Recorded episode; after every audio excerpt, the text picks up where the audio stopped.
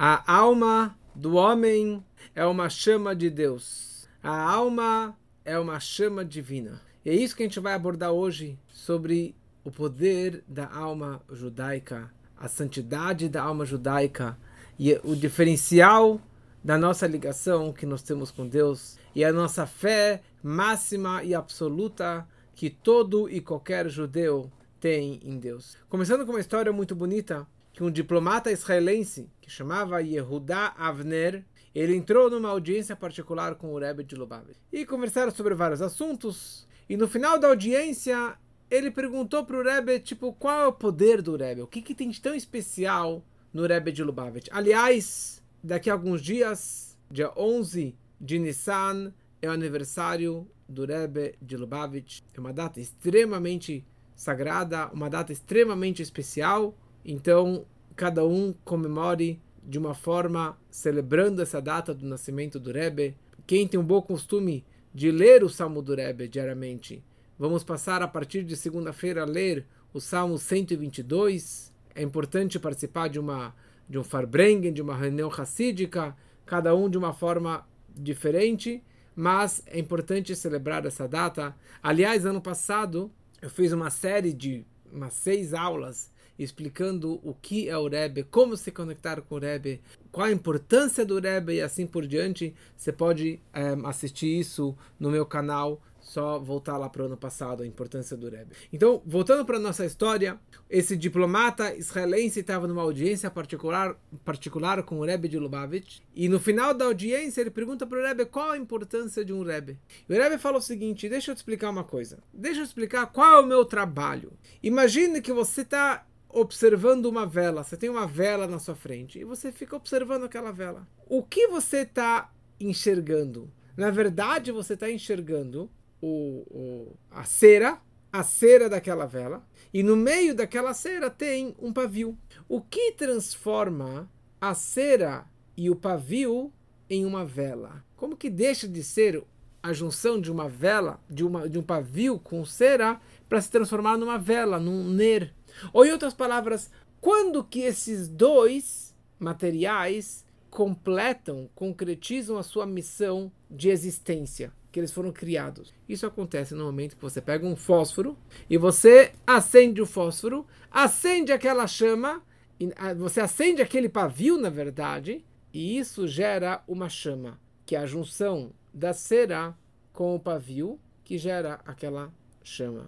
E daí sim, a vela virou uma vela, e a vela está cumprindo a sua missão de iluminar, de aquecer e assim por diante. A cera é o corpo do ser humano. O pavio é a nossa neshama, é a nossa alma. Se você acender a alma, que é o pavio, com fogo, com a luz, que é ora Torá, Esha Torá, o fogo da Torá, a luz da Torá, então o homem ele com, cumpre, concretiza a missão pela qual ele foi criado. E é isso que eu tento fazer, fala o Rebbe. Acender almas com a luz da Torá. Antes que ele estava saindo da audiência do quarto do Rebbe, então ele perguntou para o Rebbe: será que o Rebbe já acendeu a minha alma? Daí o Rebbe falou: não. Eu te dei o fósforo na tua mão. Só você que vai conseguir acender a tua vela da tua alma. Essa que é a minha missão, essa que é a importância do trabalho do Rebbe aqui no mundo. Então, semana passada começamos a explicar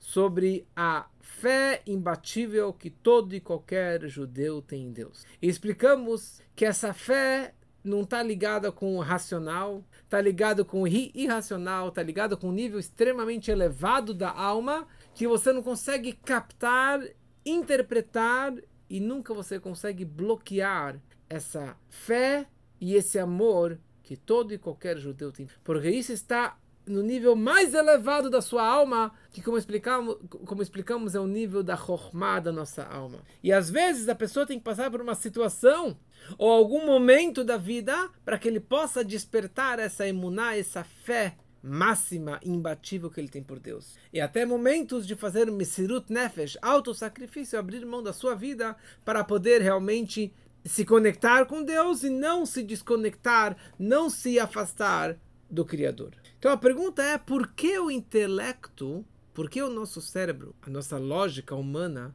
não está disposta a abrir mão da sua existência, da sua vida. E ninguém, logicamente, vai falar: bom, eu decidi que eu vou me matar. Hoje, o suicídio é comprovado como, como uma doença ou por uma depressão e assim por diante. Mas uma pessoa normal, em nenhum momento, ela vai decidir em abrir mão da sua vida. Então, o intelecto não vai levar a pessoa a fazer isso. Mas um nível que está além do intelecto, que é o nível da Chokhmah que chamamos antes, que é aquele pontinho da letra Yud que está acima da lógica, isso sim tem o poder de controlar a minha lógica, o meu raciocínio, o meu intelecto e me convencer e me levar a abrir mão da minha vida ou fazer o Misirut Nefesh, santificar o nome de Deus em, em, público e abrir mão da minha vida se for necessário. A regra básica é a seguinte: cada criatura do mundo sempre busca a cuidar de si, se fortalecer a sua existência, cuidar da sua existência, cuidar da sua saúde, cuidar da sua vida, buscar pela vida. Não existem criaturas que buscam a sua autodestruição, de desaparecer do mundo. Só existem duas criaturas no mundo que buscam a sua autodestruição, a sua autoanulação, ou de simplesmente desaparecer. Essas duas são essas duas são a alma e o fogo. A alma e o fogo. Quando você pega uma vela e você aproxima a chama dessa vela, ela está acesa o tempo todo. Mas a chama nunca fica parada. Mesmo que não tenha nenhum vento soprando, aquela chama ela nunca fica parada. Por quê? Você, se você observa para a chama, ela sempre está virada para cima. Se você virar a vela de ponta cabeça, ou que a vela vai apagar, ou que você vai queimar sua mão, porque a chama continua virada para cima. Porque parece que a chama o tempo todo ela quer pular para fora daquele pavio. Ela quer se desprender do material e subir para sua fonte. Como está explicado na Kabbalah, que a fonte do fogo está ao redor da lua. Então ela sempre quer voltar para sua fonte. A lei da gravidade, porque o, a pedra ou qualquer coisa, qualquer objeto quer voltar para sua fonte, que é a terra. Mas a fonte do fogo é ao redor da lua. E por isso que ela sempre tem esse movimento de querer subir e se desprender do material.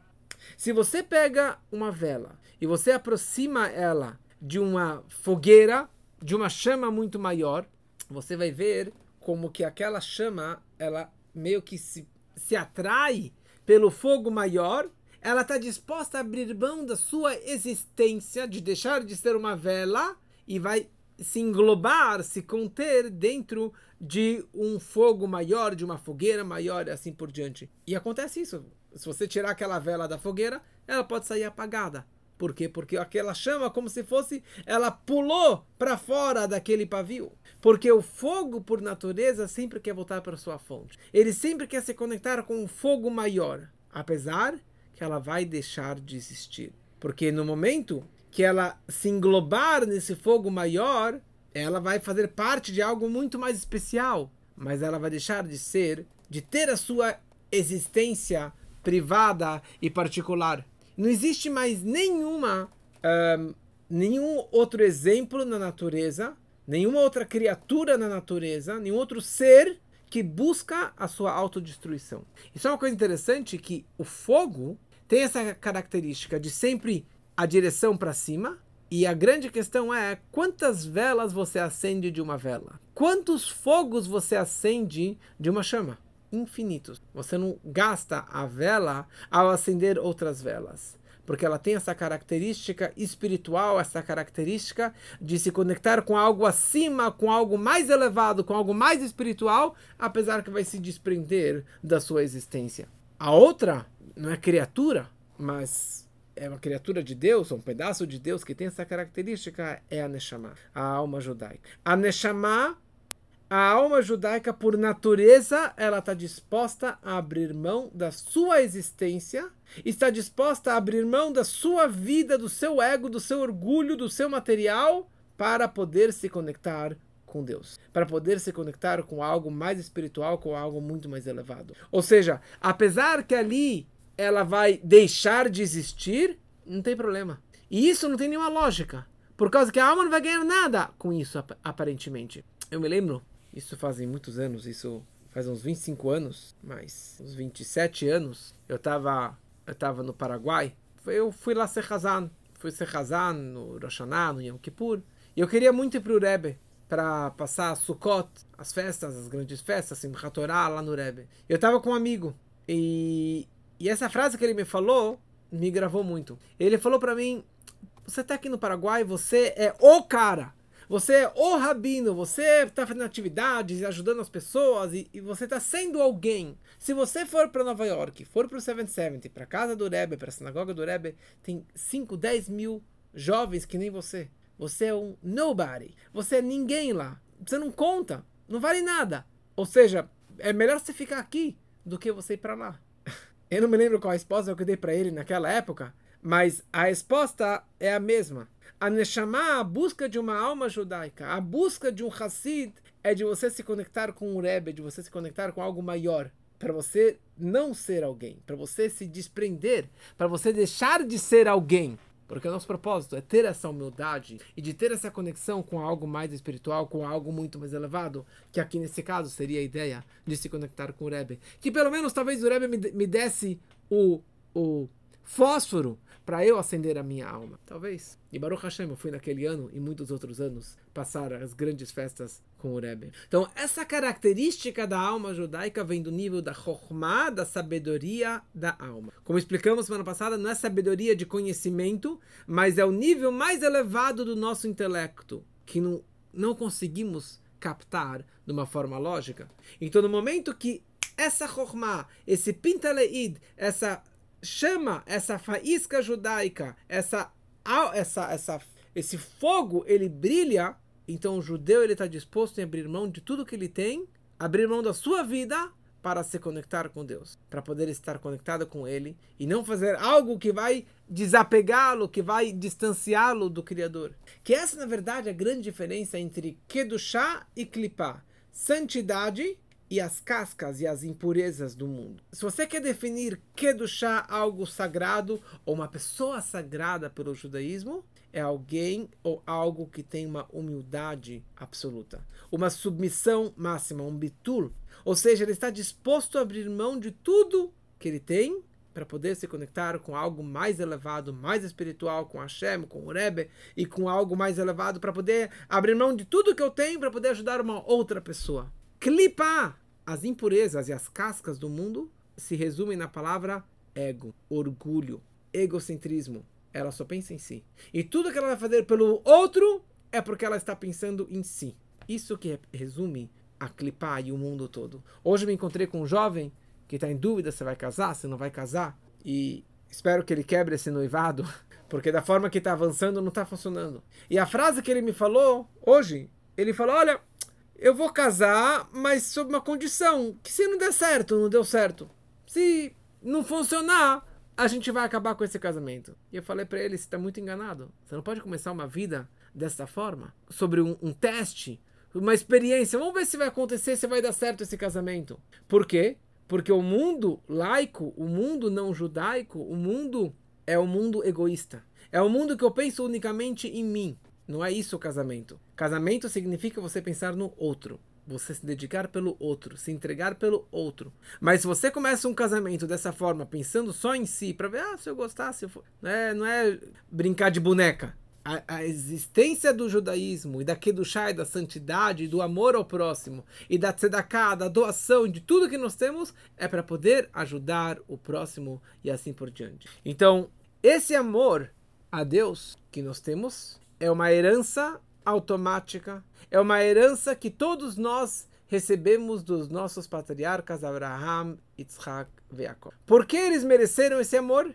Como que eles tinham esse amor, Abraham, Yitzhak e Jacob? Porque eles trabalharam tanto. Eles trabalharam e se lapidaram e se elevaram espiritualmente tanto e ajudaram o próximo, ao mundo e a conexão com Deus de uma forma absoluta, a tal ponto que eles tinham uma submissão, uma dedicação total pelo Deus. E isso eles mereceram de passar de uma forma hereditária e de uma forma automática para todo o povo judeu, os seus descendentes. Cada judeu ele tem uma alma judaica e junto com isso ele tem esse amor natural por Deus. E aqui tem uma frase muito forte de um cavalo nunca vai, nunca vai sair um sapo. De uma pedra, nunca vai sair um animal. E de um judeu, o judeu, na verdade, ele tem uma existência, ele tem uma vida, uma alma totalmente diferente das outras nações.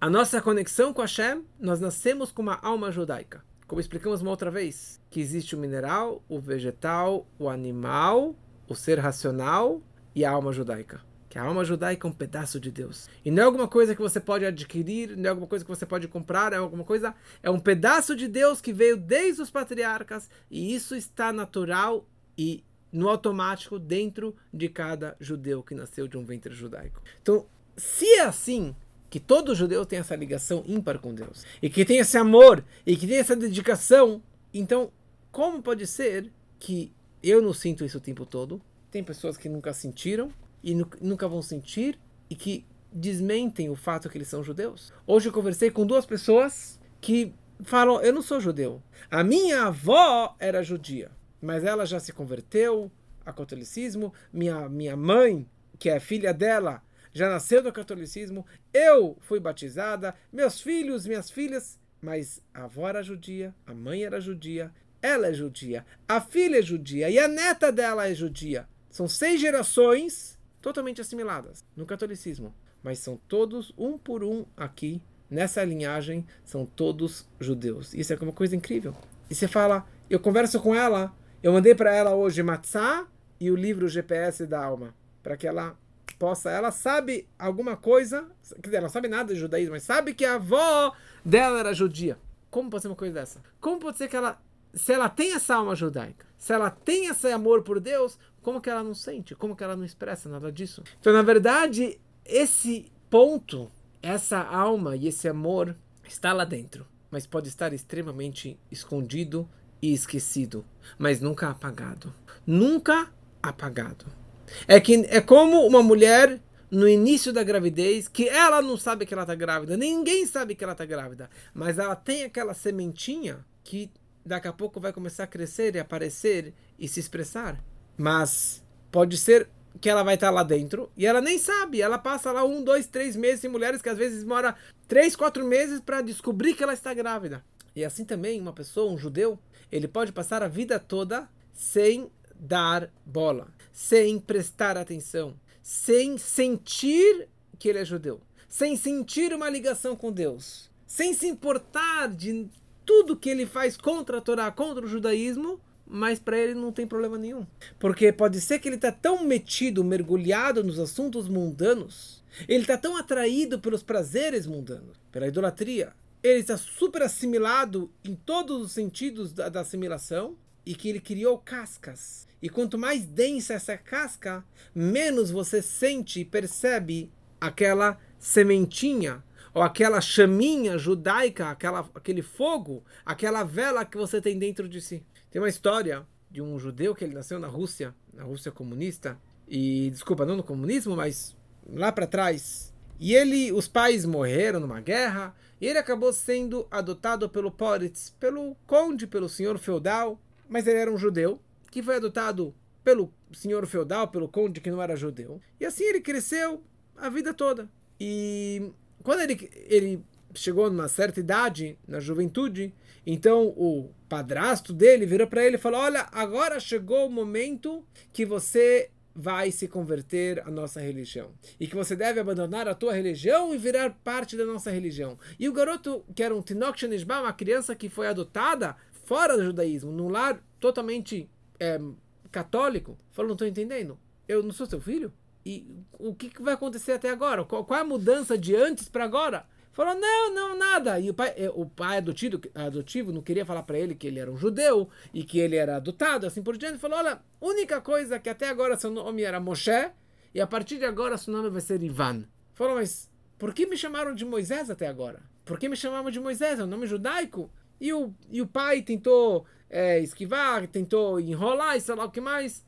Até que ele foi forçado a falar para ele: na verdade, eu não sou seu pai, seu pai era judeu, mas ele morreu, e eu tenho com você desde alguns dias de vida, e uh, você era judeu. Mas a partir de agora, não se preocupa, você vai ser passar pela cerimônia e você vai ser chamado de Ivan. Quando o garoto, que não teve zero educação judaica e não sabe nem o que é ser judeu, ele escutou isso, essa alma judaica, essa chama aumentou a potência dela e começou a queimar dentro dele. E ele começou a discutir. Falou: não estou entendendo, se eu sou judeu, então não posso deixar de ser judeu. Então não posso deixar de ser judeu. Eu não vou participar desse, desse batizado, eu não vou participar dessa cerimônia. E o pai começou a brigar com ele, começou a bater com ele, bater nele, etc. Não adiantou todo o sofrimento, todas as coisas que ele fez com o filho, até que o filho estava disposto a abrir mão. Ele acabou morrendo para não ser batizado, para não abrir mão do seu judaísmo. Você me explica qual é a lógica? Ele nem sabe o que é ser judeu. Ele nem sabe de nada.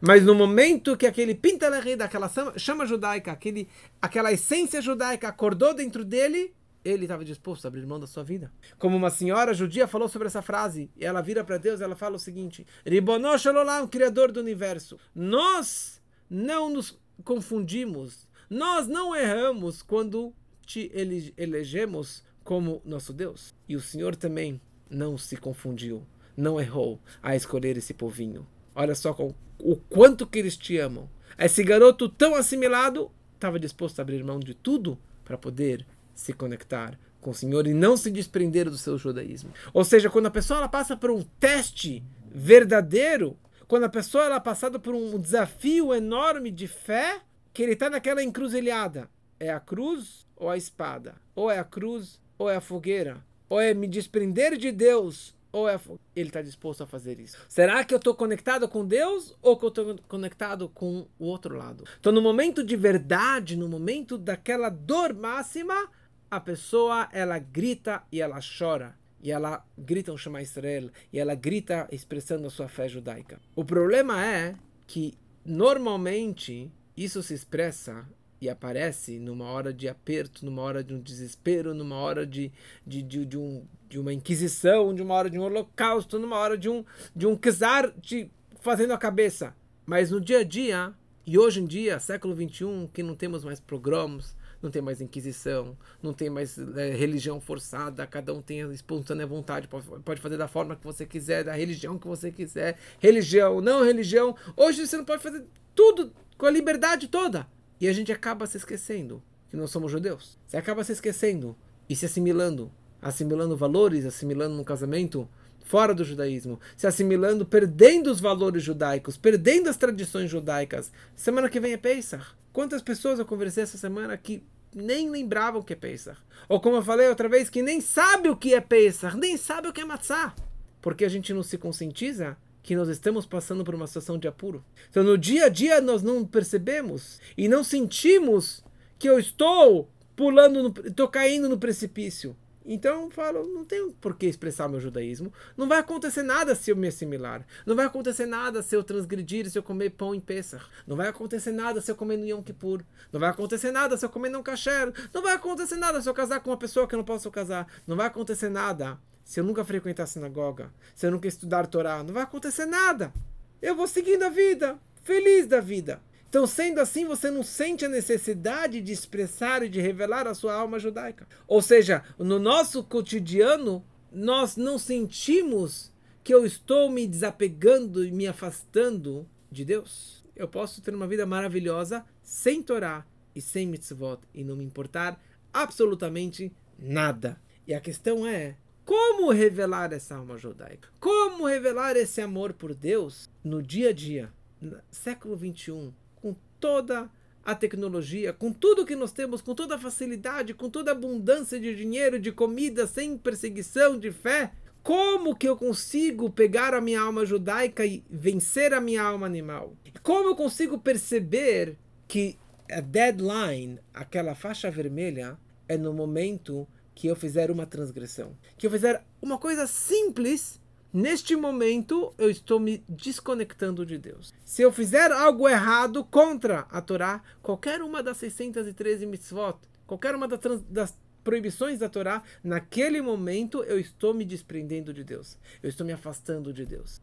Só que a gente não pensa dessa forma. E o que o Alter Ebe aqui no Tânia quer nos, nos explicar nos próximos capítulos, que o dia a dia nós estamos numa situação de apuro. O dia a dia, cada situação que eu estou é, é uma situação de urgência, extrema urgência. E como que cada transgressão eu estou fazendo como se eu estivesse fazendo idolatria. é como se eu estivesse me desapegando de Deus naquele momento. Então essa é a ideia desse capítulo, que cada judeu ele é um filho de Deus. E cada judeu ele tem um amor natural dentro de si. E esse amor ele se expressa, ele se revela numa hora de apuro, numa hora de urgência, numa hora de necessidade máxima. E o ponto aqui é conseguir despertar isso no nosso dia a dia. Tem uma história, duas histórias para concluir por hoje. Tinha um, um judeu húngaro que ele acabou tendo problemas de dinheiro, problema com mulheres, e ele acabou abandonando o judaísmo e se converteu para uma outra religião. E ele virou um húngaro normal, católico, nada a ver com o judaísmo. Quando teve aquilo que era chamado as, um, as acusações de sangue, os libelos de sangue, que tiveram várias e várias vezes no, na, na, na Europa, que acusavam os judeus, agora está chegando o Pesach, que acusavam os judeus, a coisa mais louca que eles inventaram, que os judeus matavam uma criança católica para pegar do sangue daquela criança para produzir matzot para Pesach. Does make any sense? Tem alguma lógica de falar uma coisa dessa? Nenhuma lógica, nenhum cabimento. Mas essa mentira e esse libelo de sangue matou centenas e milhares de judeus e de comunidades. Porque eles pegavam um garoto católico, matavam ele, assassinavam ele e enterravam o corpo daquele garoto na véspera de Pesach no jardim do rabino da cidade. E daí chamava a, a, a, polícia e falava que o garoto desapareceu e procuraram todos os lugares e sem querer querendo acabaram encontrando esse garoto no jardim do rabino e pegavam o rabino, matavam ele, queimavam a casa dele e matavam muitos e muitos judeus com essas acusações. E isso aconteceu até mais ou menos 100 anos atrás, quando que teve o último libelo de sangue. Então, isso foi na Hungria, cento e poucos anos atrás. E teve mais uma vez essa acusação de sangue contra os judeus na véspera de Pesach. E esse judeu húngaro, que tinha abandonado a fé judaica, ele abriu mão de toda a sua vida, de todo o seu dinheiro, de todo o seu posto, acho que ele era um grande médico, para conseguir desmentir essa calúnia, essa, essa acusação falsa, falsa contra a comunidade judaica. E ele conseguiu salvar toda aquele, aquela comunidade judaica. Mas qual é a lógica? Ele não é mais judeu. Mas no momento que ele sentiu no sangue que ele iria se desprender do judaísmo, que ele iria matar os próprios irmãos, ele tinha o direito, a força de salvar os seus irmãos, ele despertou essa alma judaica, essa faísca judaica. E dessa forma ele acabou salvando toda a sua comunidade judaica. E só para concluir, o Tzemach Tzedek, o terceiro Rebbe, ele teve muita conexão com os judeus que eram soldados para o czar, porque tinha a lei, a regra, que as criancinhas já precisavam ir para o exército, principalmente para pegar as crianças judias e assimilá-los e convertê-los para que abandonassem totalmente o judaísmo desde pequenininhos. E o Tzemach Tzedek tem vários encontros com esses soldados e várias histórias com eles. E certa vez ele estava numa reunião dos rabinos um, e ele foi convocado pelo, pelo, pelos soldados judeus que estavam naquela cidadezinha uh, perto do, dessa reunião. E ele foi lá discursar perante esses jovens, perante esses soldados judeus que estavam struggling, estavam tentando o máximo para manter o judaísmo com toda a assimilação, com toda a dificuldade, com toda a oposição do, do czar e de todo o sistema czarista. Ele conversou com eles, no final desse encontro, o Rebbe vira para esses soldados e ele falou a seguinte frase: Quando aparecer uma situação de abrir mão do judaísmo, de se converter, Deus nos livre, para uma outra religião, o judeu tem a obrigação de fazer Mesirut Nefesh, de entregar a sua vida, entregar a sua alma, de morrer para não abrir mão do judaísmo. Mesmo que o próprio Czar esteja sobre você, forçando para você se converter à religião deles, você tem que fazer Misirut Nefesh e não escutar a voz do Czar. E o Rebbe pediu que essa frase, que essa mensagem fosse espalhada por todos os soldados judeus que estavam lá é, em todos os campos de batalha. Passaram-se cinco anos e certa vez o Czar estava passando por um acampamento onde que esses soldados se encontravam e os soldados, os melhores soldados estavam apresentando perante o czar malabarismo e tiro e pulo e salto e o melhor nadador e assim por diante. E daí o czar vira para o general e pergunta qual é o nome desses soldados. Ele fala, olha, Um chama Yaakov, outro chama Berul, outro chama Moshe, outro chama isso, outro chama aquilo, e falou vários nomes judaicos para o czar. Quando o czar escutou os nomes judaicos, ele ficou furioso, ficou com muita raiva. E ele chamou todos aqueles judeus e falou: Vocês agora vão ser batizados, vão se converter e vão abandonar esse judaísmo que não presta. E os soldados viram para o czar e ele fala o seguinte: Eles falaram o seguinte: Cinco anos atrás nos visitou o Rebbe de Lubavitch que era literalmente o Rebbe da cidade de Lubavitch, o terceiro Rebbe. E ele nos falou que é proibido abrir mão do judaísmo, é proibido se converter para uma outra religião. E mesmo se o Czar nos forçasse a fazer, nós precisamos fazer auto-sacrifício e abrir mão da nossa vida. E naquele momento, eles estavam lá numa ponte, todos aqueles soldados pularam da ponte e entregaram a sua vida, consagrando o nome de Deus, para não abrir mão do seu judaísmo. Que possamos aprender deles. Que na nossa vida não precisamos morrer, não precisamos entregar a nossa vida para despertar o nosso judaísmo. Mas você melhorando um pouquinho do seu judaísmo, da conexão com Deus, deixando de fazer algo proibido, essa é a nossa forma de expressarmos a nossa fé, a nossa conexão com Deus. Então, semana que vem é Pesach. Cada um tem que fazer o melhor para ter um Pesach kasher vesameach, um Pesach mais kasher, mais feliz, com uma matzá boa, uma matzá redonda, uma matzá kasher, da melhor forma possível.